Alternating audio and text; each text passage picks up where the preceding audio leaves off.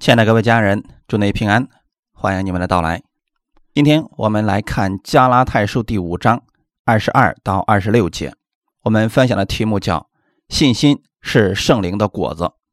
加拉太书第五章二十二到二十六节，圣灵所结的果子就是仁爱、喜乐、和平、忍耐、恩慈、良善、信实、温柔、节制。这样的事没有律法禁止。凡属耶稣基督的人，是已经把肉体连肉体的邪情私欲同钉在十字架上了。我们若是靠圣灵得生，就当靠圣灵行事，不要贪图虚名，彼此惹气，互相嫉妒。阿门。我们一起祷告，天父，我们特别感谢赞美你，感谢你赐下圣灵在我们的心里。我相信圣灵引导我们来寻求你。当我们聆听你话语的时候，圣灵会引导我们明白、更新我们的心思意念。你愿意我们在地上活出得胜的生活，因此你赐下话语帮助我们。今天借了你的话语安慰我、鼓励我们，使我们重新得力。我们中间有软弱的会得以刚强，有疾病的会被神医治，寻求的会寻见。我们期待活出话语的大能在我身上彰显，带领我们以下的时间，奉主耶稣的名祷告，阿门。当我们缺乏信心时，该怎么办呢？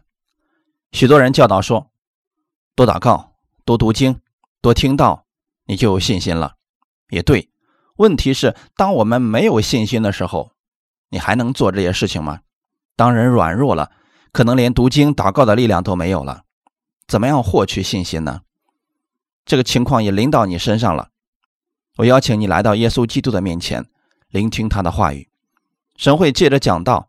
让你进到他的安息当中。当我们心里烦乱的时候，我们需要借着神的话语，让我们的心安静下来。得救在于归回安息，得力在乎平静安稳。今天我们读的经文，圣灵所结的果子，人人都喜爱这样的果子，并且你接触了这样的果子，永远不会触犯律法。无论是哪国的圣灵所结的果子，没有律法禁止。这些都是超越世上所有律法的。二十四节，凡属耶稣基督的人，你是属于耶稣基督的人，在你接受耶稣基督为救主的那一刻，你就永远属耶稣基督。你是基督里的人，你是义人，是神的儿女，这样的身份没有人能够改变。属于耶稣基督的人，是已经把肉体连同肉体的邪情私欲同钉在十字架上了。这个事情。是完成时，有很多人还在教导你要每天把老我定死，每一天要致死老我，不断的定死。耶稣在两千年前已经为我们的罪上了十字架，他流出宝血，使我们所有的罪都被赦免了。属耶稣基督的人是已经把肉体连同肉体的邪情私欲同定在十字架上了，了，意思是已经完成了。这个老我，这个旧我已经被定死了。以前我听到一种教导是：今天你的老我还没有死透，那谁给展谁给展示一下，什么叫做没死透？要么死了，要么活的，哪有没有死透的人呢？很多时候，人们接受了一种错误的律法式的信息，却从来没有仔细的去默想这些是不是符合圣经。太多的人是别人说什么就接受什么，结果。太多仁义的东西代替了圣灵的工作，导致圣灵的果子也没有看到。但只要你愿意让圣灵来引导你，让神的话语引导你的生活，更新你，就能结出圣灵的果子来。请记得一个事实：你的肉体连同肉体的邪情私欲都已经钉在十字架上了。什么是肉体呢？简单来讲，以自我为中心，按自己的喜好行事为人。格林多前书第三章一到三节，弟兄们，我从前对你们说话，不能把你们当作属灵的，只得把你们当作属肉体，在基督里为婴孩的。我是用奶喂你们，没有用饭喂你们。那时你们不能吃，就是如今还是不能。你们仍是属肉体的，因为在你们中间有嫉妒纷争，这岂不是属乎肉体，照着世人的样子行吗？保罗称哥林多人是属肉体的，因为他们虽然信了主，但是行事为人和世人一模一样，嫉妒纷争，没有分辨力，生活上完全看不到基督的样式。罗马书第八章六到九节：体贴肉体的就是死，体贴圣灵的乃是生命平安。原来体贴肉体的就是与神为仇，因为不服神的律法也是不能服，而且属肉体的人不能得神的喜欢。如果神的灵住在你们心里，你们就不属肉体，乃属圣灵了。人若没有基督的灵，就不是属基督的。这里原文的意思是，在肉体之中的就是死。这里的死不是指不得救，而是指生活当中看不到基督的生命，得胜的生命。在圣灵之中的乃是生命平安。耶稣基督拯救我们，不是为了我们继续活在失败、定罪、死亡之下，而是愿意我们活出他的样式，每一天充满他的生命平安。当人在肉体之中，也就是以自我为中心而活的时候，就与神的话语相违背了。因为基督的话语教导我们要给人、要帮助人、要爱人、要为人舍己，而以自我为中心的绝对不会做这些事情，是与神为仇的，不会顺服神的话语。但我们接受耶稣基督的人，我们可以活在圣灵之中，我们有选择的，可以选择像格林多人一样继续。像世上的人一样活着，也可以选择新生命的样式，让圣灵引导我们的生活，活出新生活。当人顺服圣灵的引导，就会结出圣灵的果子来；当人不愿意顺从神的话语，会在肉体之中结出来的就是抱怨、纷争、忧虑等这样的果子。二十五节说：“我们若是靠圣灵得生，就当靠圣灵行事。”原文希腊文是被动的时态，就是。若你知道你是靠着圣灵得着的生命，你也应该靠着圣灵行事为人。在圣灵的引导之下，人就会知道，我们能够爱人是因为神仙爱了我们；我们能够饶恕别人是因为神仙饶恕了我们；我们能够给别人带来喜乐是因为神先给了我们喜乐。如果人的心里充满了苦毒、抱怨，给别人的也就是这些东西。你永远无法把你没有的给别人，里面有的你就会给出去。加拉太书第五章二十二节，圣灵所结的果子就是仁爱、喜乐、和平、忍耐、恩慈、良善、信实。什么是信实呢？信实在原文当中指的就是信心，不在乎你努力的怎么样，才让你有信心，而是当你顺从圣灵的引导，你就有信心了。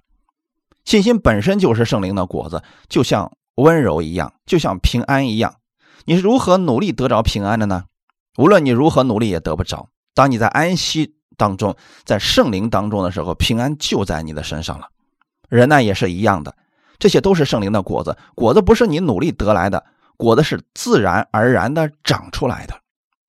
你要想有信心，要顺服在圣灵的里面，让他来引导你，你就有信心了。分享第一点，信心来自圣灵，圣灵用神的话语坚固我们。信心是圣灵所结的果子。当你重生得救的时候，也就是接受耶稣基督的时候，圣灵就住在你的心里，再也不会离开了。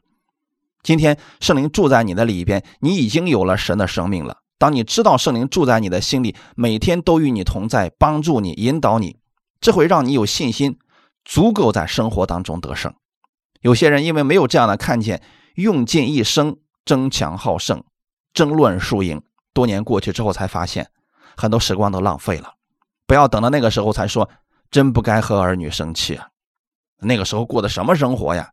为了挣一件东西，打得一家人鸡飞狗跳的。圣灵透过圣经的话语，引导我们把很多人生当中的事情看明白了，让我们知道我们的价值，也知道我们将来天国的荣耀。当人专注于基督的话语时，就有了信心。无论遇到什么事，平安喜乐都会在心里。我去过一些教会，他们总是唱这样的诗歌：“魔鬼有多么的厉害，我们都是羊，魔鬼不停的追赶我们，怎么样逃不掉？”类似这样的歌曲。当我们在那儿听的时候，心里会很难受。我说：“其实我们可以换一些信心的诗歌，让我们明白基督的大能。在赞美的时候，我们就有了得胜的力量。”其实魔鬼真的没有那么大的能力，魔鬼能做的就是不断的欺骗人，给人一种错误的思想，让人按着他错误的方式生活。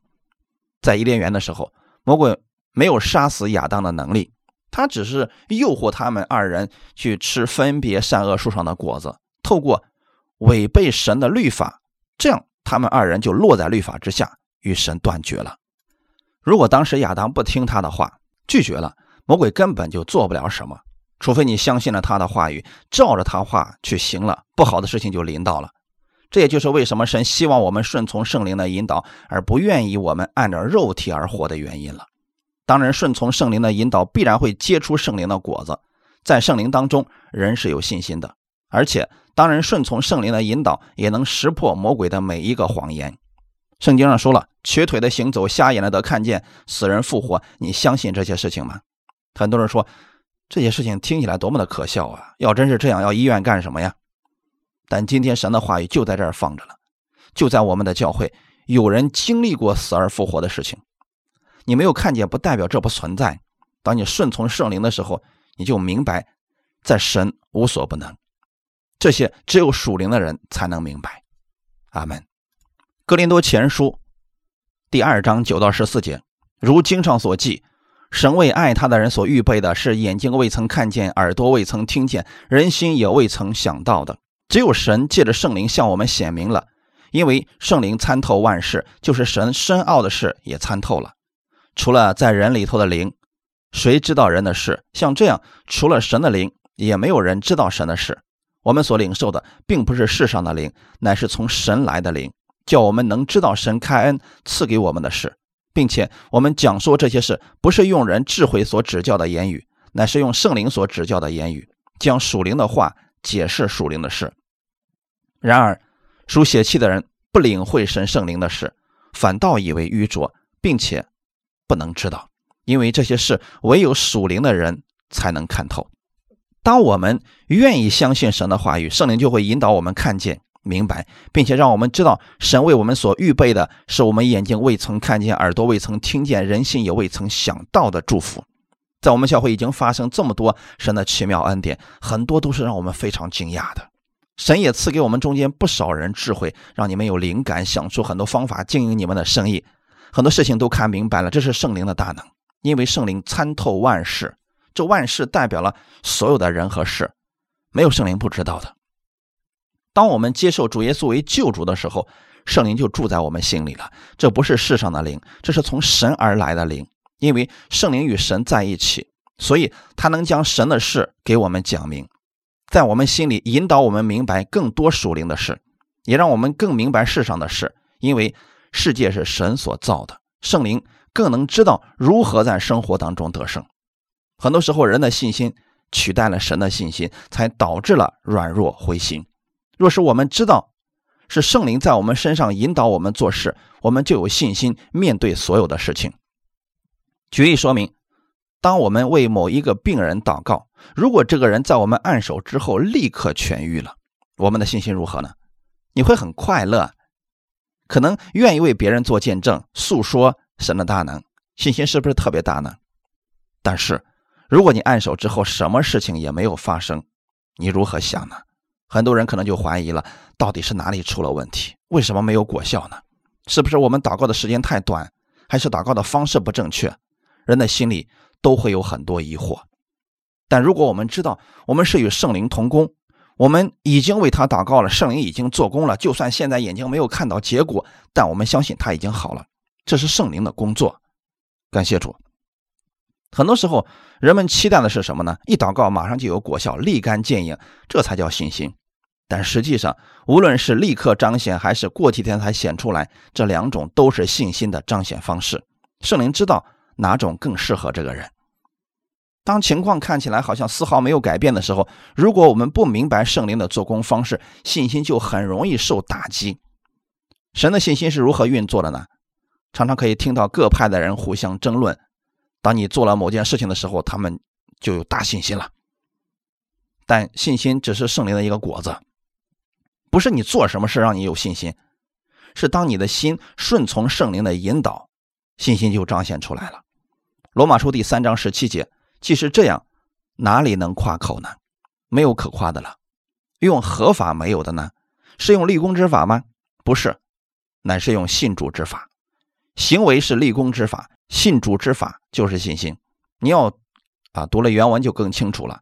原文是这样讲的：我们有什么可夸口的呢？一点也没有。是由于遵守律法的法则吗？不是，乃是由于信心的法则。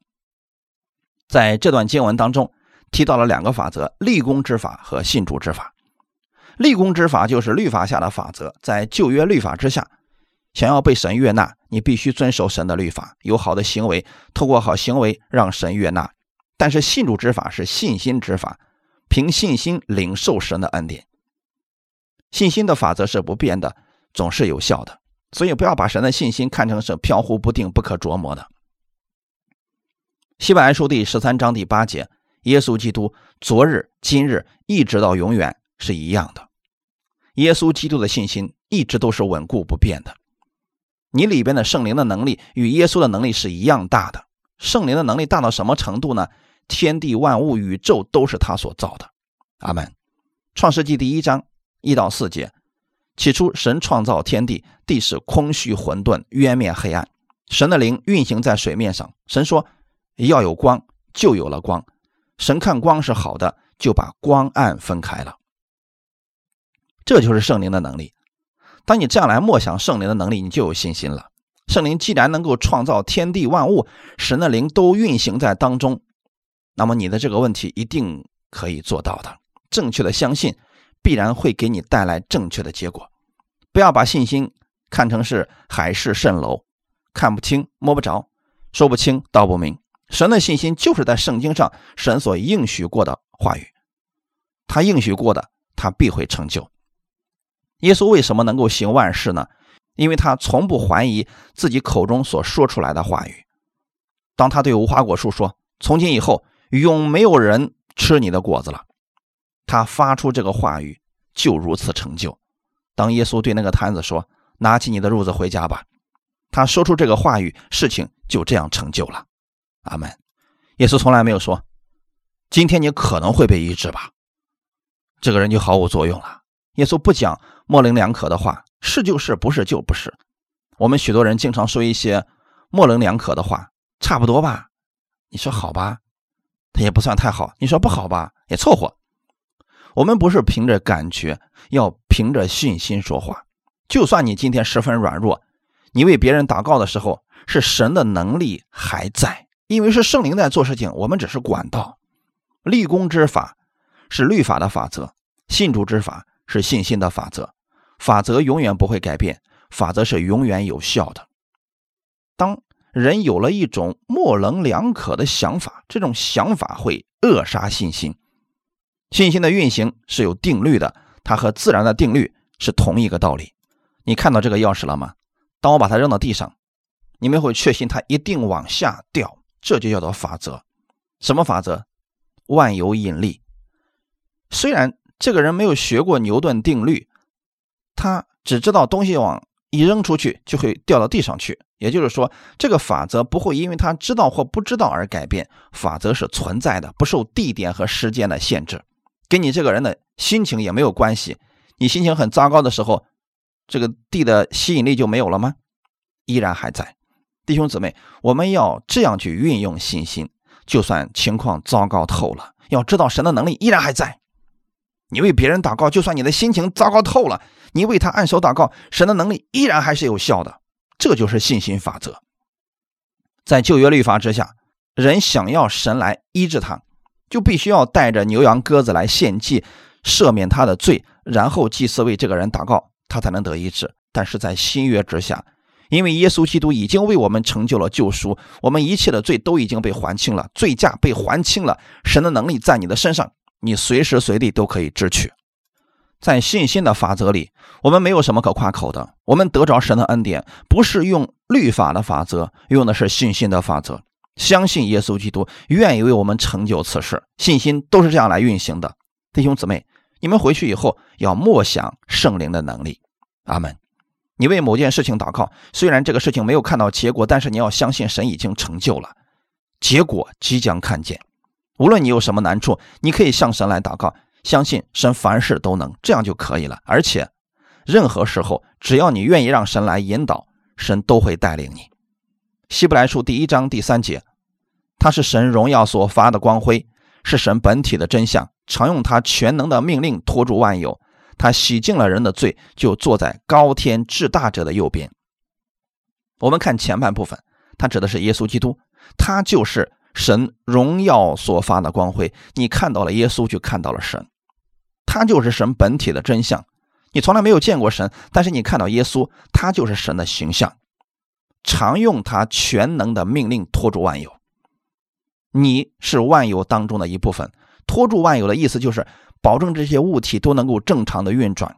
神看重的还不是这些太阳、月亮、地上的花草树木、动物，神最看重的是你，神的儿女，用他的血买回来的一群至高无上的公主和王子。阿门。神愿意你明白他信心的法则，愿意你明白耶稣基督为你的罪付上代价，你已经拥有了耶稣的权柄。耶稣说：“大山可以挪移，小山可以迁移，但神的话语永不改变。”如果你相信神已经照他的话语成就了这一切，但是还是不见果效的话，问题一定不在神那里，可能是我们的信心出了问题。出什么问题了呢？可能我们用的是立功之法。比如，觉得做了某一件事情以后，或者说信了多长时间以后，神才听我们的祷告，才给我们成就某件事情，这是错误的。因为神从不说谎话，他的承诺是应许给他所有的儿女。阿门。什么叫恩典呢？恩典是我们不配得的，但是我们白白得着了。我们所有的一切都是来自神的恩典。你要做的就是要对神有信心。当问题出现的时候，调整我们的眼目，放在他的话语上。如果结果一直没有出现，我们要找出来是我们的哪一部分信错了，导致信心没有办法流通下来。无论什么情况之下，神的话语永不改变。圣经上既然已经说了，因耶稣所受的鞭伤，你就得着了医治。神的话语既然已经这么说了，就一定会成就。愿意照着我们神的话语去行的人，有福了。还拿这个钥匙来举例子，无论大人小孩、穷人富人，他拿着这串钥匙扔出去，会不会翻到天上飘走了呢？不会，这就叫做信心法则，它不受人的限制，也不会挑人。这样的话，我们只要相信神，既然能够医治他，就一定能够医治你；既然这祝福能临到亚伯拉罕、以撒、雅各的身上，就一定能够成就在你身上。没有如果，除非你相信了魔鬼的谎言。你们不断的听到，不断的认识神，就像今天人们明白电的原理是一样的。以前只知道说我们信耶稣就可以进天国，有问题了向神祷告，神就垂听我们的祷告了。但今天你们一次一次的来，我会让你们知道神运行法则。因为当你们明白这些之后呢，你的信心是坚固的，因为你知道无论现在你如何，神对你的爱从来就没有减少过。如果你还没有看到果效，不是神没有能力，可能是我们。用错了法则。首先，你一定要了解，无论你是否知道现在的情况怎么样，神都愿意让他的话语在你的身上成就。这是我们神的心愿，也就是说，耶稣基督的心愿。神期望他的儿女是富足的，是凡事兴盛的，希望他的儿女是健康的。从圣经上已经看到了神的心愿，所以你要使用这样的信心。使你恢复神本来造你的样子。分享第二点，顺从圣灵就能结出信心的果子。格林多前书十二章第九节，又有一人蒙这位圣灵赐他信心，还有一人蒙这位圣灵赐他医治的恩赐。信心是圣灵所赐的，医治的恩赐是圣灵所赐的，方言是神所赐的，说预言的能力是圣灵所赐的。这一切都是从圣灵里面出来的，是神白白所赐的。在《使徒行传》十一章二十四节，这巴拿巴原是个好人，被圣灵充满，大有信心，于是有许多人归服了主。当圣灵的能力运行在某一个人身上，一旦充满他心，他就会被圣灵引导，就可以说方言。不少人就说：“这是我吗？”但我们可以确定，就是他，因为此刻圣灵在他身上。这是圣灵所带出来的果子，使人有了信心。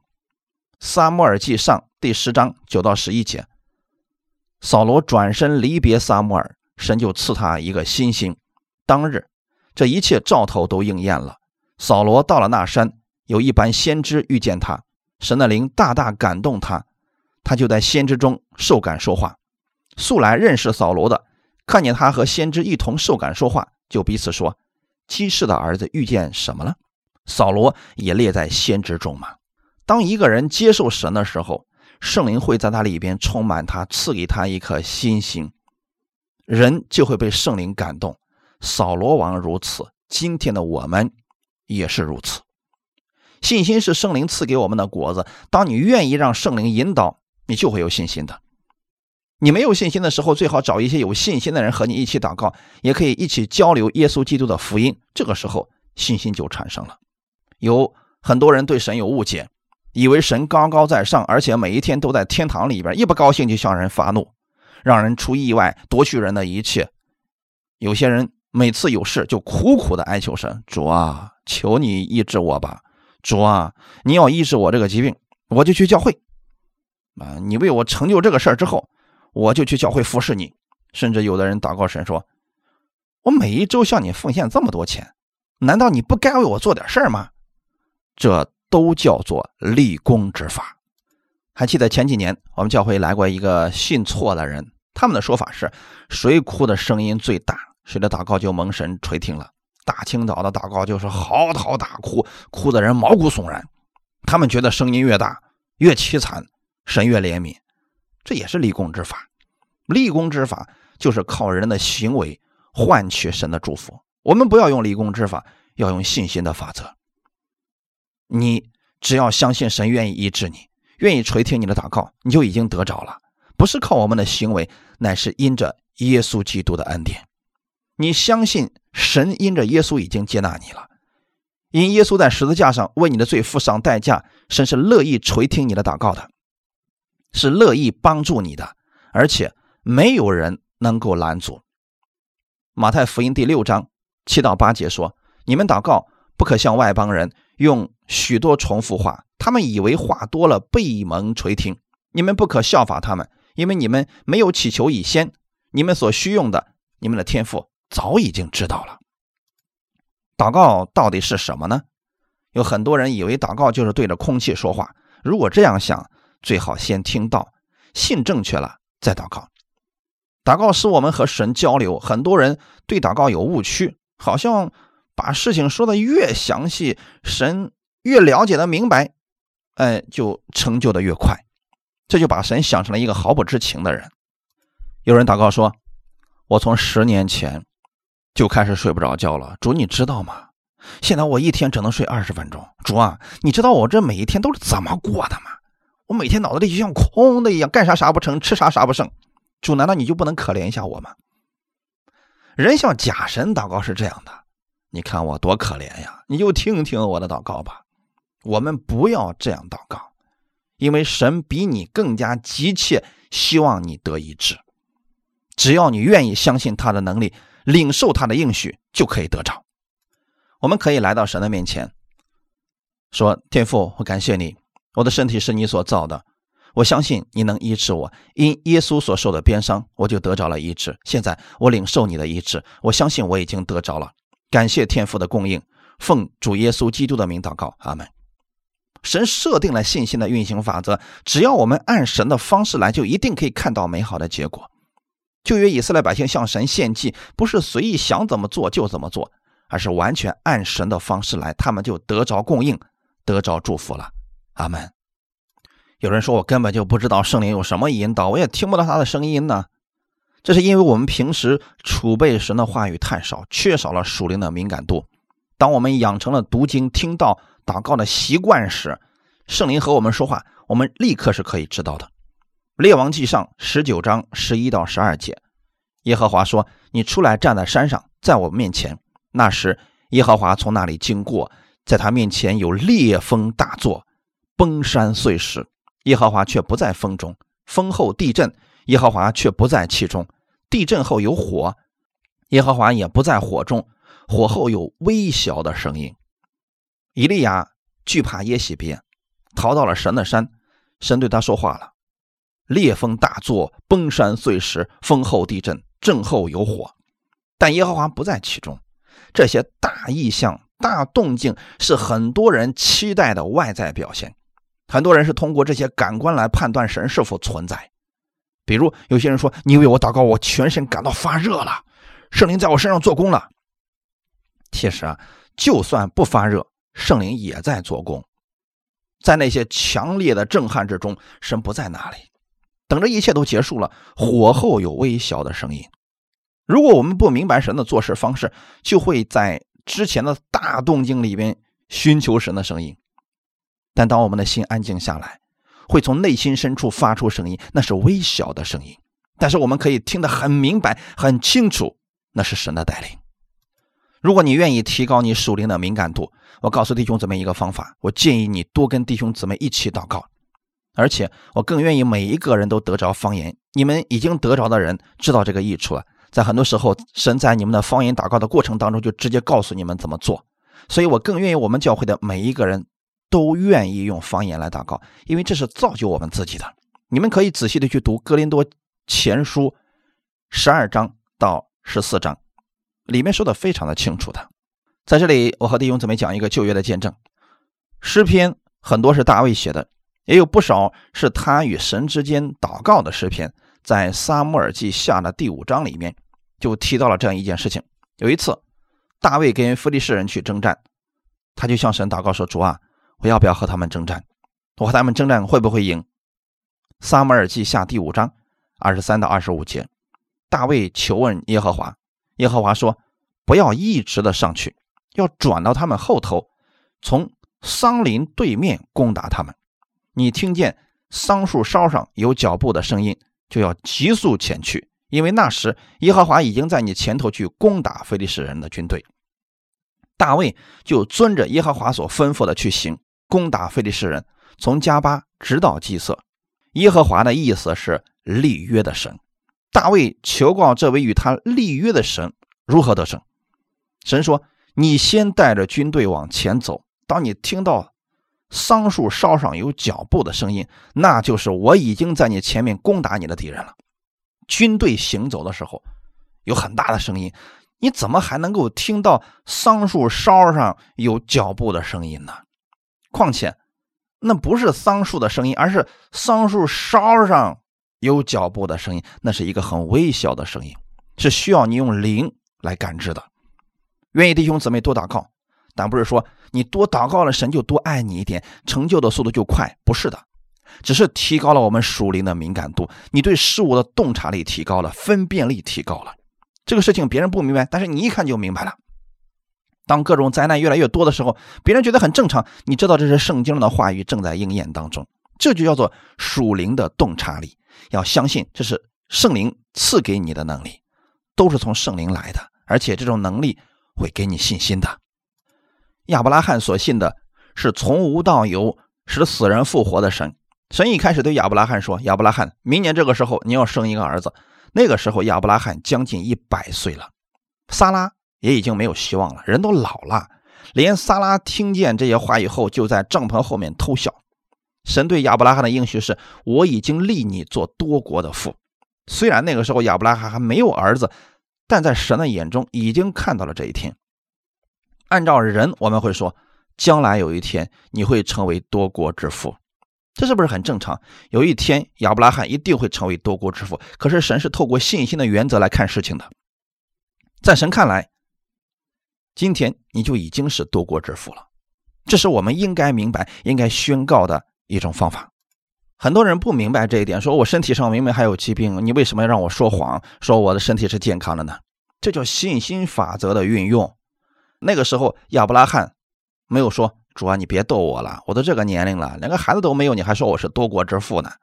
你说我以后可能会成为多国之父，我相信。等事情成就了再相信，这个不叫信心。问题是现在你能不能信？在疾病面前，你相不相信？因耶稣受的鞭伤，你已经得着了健康。当债务还在的时候，你能不能相信神已经为你开了出路？耶稣的富足已经在你身上，神会赐下智慧，让你越过这些困难。以前我看过甘坚信的方言，在他人生的五十多年当中没有得过病，之前他是心脏病，还有血液里边有不知名的病，快要死掉的人，十几岁的孩子，他被神医治以后，后来又出现了心脏病的征兆，就是心脏扑通扑通的跳啊，快要不行了。甘金信怎么样处理这个事情的呢？他不是说完了，糟了，这下心脏病又犯了，是神那个时候没有完全医治我吧？甘金信说：“我现在奉耶稣基督的名，拒绝我身上这些假象，我拒绝接受，因为耶稣基督里边我是健康的。”每一次他都是这样来宣告的。当头疼来的时候，很多人的第一个反应是：“糟了，快感冒了。”而甘坚信却说：“我现在奉耶稣的名。”命令头疼离开我，因为我是健康的。我不接受魔鬼给我错误思想的诱惑，就像神对亚伯拉罕说：“在我的眼里，你就是多国之父。”这叫做信心。如果这个事情早已经成就了，我们都看见了，这就不叫信心了。弟兄姊妹，就算你现在的确看到病痛没有消失，也要宣告你已经得着了医治。这不是假装，是有神的话语为根据的。你要常常来默想，因他所受的鞭伤，我便得着了医治。话语不是将来才实现，是已经实现过了。阿门。当你缺乏平安的时候，你要祷告，因他所受的刑罚，他指的是耶稣基督在十字架上为我们的罪流血牺牲，从死里复活，事情就已经成就了。所以我相信平安就在我的心里。然后你说，圣灵啊，我相信你已经结出了一个果子，叫平安。在我心里了，你如此相信圣灵就会结出果子来，信心就发挥果效了。我们一起来祷告，天父，我们特别感谢赞美你。当我们缺乏信心的时候，我们可以向你祷告，你会赐给我们信心。我愿意让圣灵来引导我的生活，我期待在你的得胜当中生活。天父，请引导我，愿意聆听你的话语，每天不断的聆听。我相信你的话语会产生信心。这信心会让我经历你的同在和大能，无论我往哪里去，我相信圣灵与我同在。你会引导我明白真理，认识更多属神的话语，带领我前面的脚步。谢谢天父如此丰盛的供应，感谢主，奉主耶稣基督的名祷告，阿门。